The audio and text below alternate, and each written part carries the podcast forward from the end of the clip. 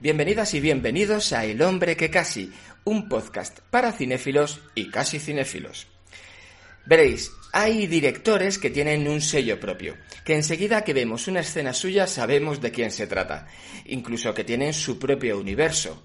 Eh, Woody Allen, Pedro Almodóvar, Berlanga, Hitchcock, Kurosawa, Ingar Berman. Hay otros que, sin tener un universo tan marcado, sí encontramos en ellos ciertos sellos, ciertos parámetros comunes que los diferencian, que los hacen únicos. Haneke, Campanella, Truffaut, Ken Loach. Y hay directores estrella, cuyo nombre es tan importante como el de la propia película. Sayalaman, Amenábar, Ridley Scott, Steven Spielberg, bueno, en fin, hay cientos y todos grandísimos. Y también hay otros directores que se limitan a hacer nada más y nada menos que grandes películas. Hoy vamos a hablar de un director que seguramente a la mayoría ni os suene, pero seguro que habéis visto todas o por lo menos muchas de las películas de las que vamos a hablar. Hoy, en El hombre que casi, hablaremos de Peter Weir.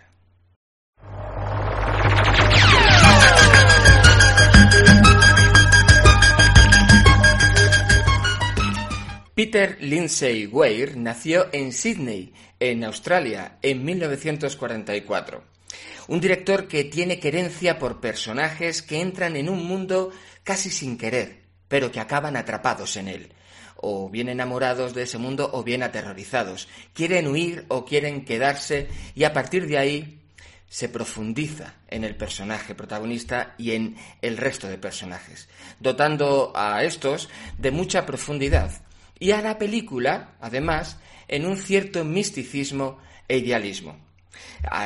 no vamos a hablar de todas las películas de Peter, Weir, de Peter Weir, pero sí de casi todas. En 1981 se da a conocer al mundo con la película Gallipoli, cuya banda sonora estábamos escuchando hace un rato.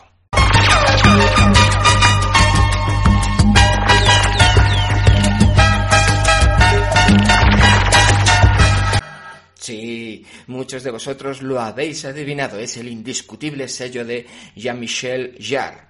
Eh, es una película eh, australiana de 1981. Peter Weir allí ya es conocido con esta película. La película pues trata pues de la batalla, de la campaña de Gallipoli, de esos jóvenes eh, de zonas rurales del oeste de Australia que se enrolan en el ejército durante la Primera Guerra Mundial y son enviados a Turquía para participar precisamente en esta campaña que da título a esta película, Gallipoli, esta fantástica película que pasa durante, durante la, eh, la cinta, bueno, pues que los, los jóvenes eh, soldados se van dando cuenta de su pérdida de la inocencia y del horror de la guerra. Fijaos que aunque este corte que he puesto pertenece a la película de Jean-Michel Jarre, la música la firma Brian May, ¿sí? El de Queen. Gallipoli, una fantástica película bélica que, merece la pena ver y además Mel Gibson está jovencísimo y mm, era muy desconocido en la época y ya está muy guapo Mel Gibson. Y en 1982 vuelve a rodar también en Australia, vuelve a unos temas bélicos de lo que decía antes de personajes que se meten en lugares que no buscaban. Y es una película también protagonizada por Mel Gibson y si no la habéis visto, seguro que el nombre os suena muchísimo. El año que vivimos peligrosamente.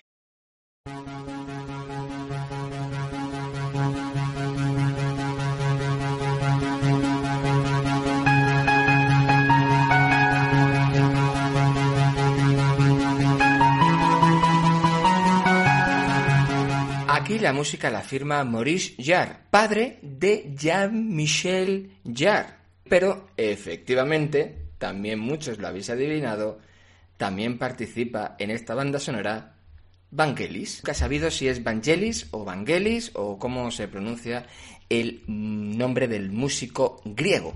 Una película ambientada en Yakarta, el año que vivimos peligrosamente, y que, pero eh, querían rodar en Indonesia. Y empezaron, empezaron ahí, pero debido a amenazas de muerte de radicales musulmanes contra el propio Peter Weir y contra Mel Gibson, tuvieron que trasladarse a Australia. de país de, donde es la producción de la película. Hay una anécdota muy buena y es que Mel Gibson eh, se tomó las amenazas a broma diciendo, si de verdad quieren matarnos, ¿para qué nos mandan una nota? Que vengan directamente a matarnos. Bueno, ahí Mel Gibson ya se pintó la cara y se puso en modo Brave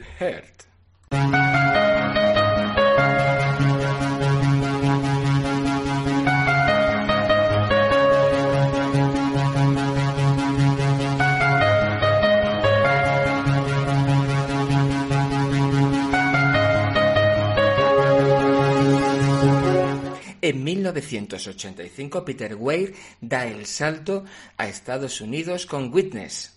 Seguro que conocéis la película Único Testigo, que es la traducción que se hizo en España.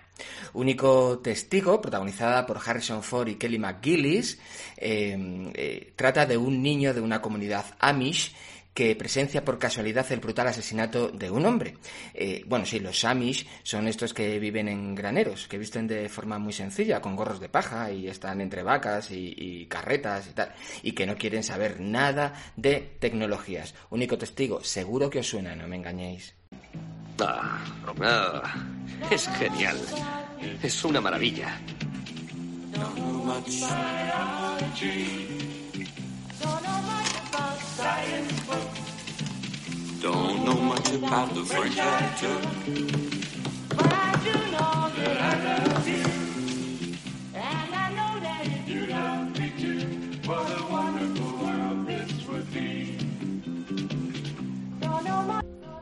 En esta escena de único testigo vemos a Harrison Ford y a Kelly McGillis marcándose un baile al ritmo de la canción Wonderful World de Sam Cooke. Seguro que muchos de vosotros habéis visto esta película un domingo por la tarde en la 1 de Televisión Española con vuestros padres o hermanos o medio adormilados y seguro que no sabíais que es de este director.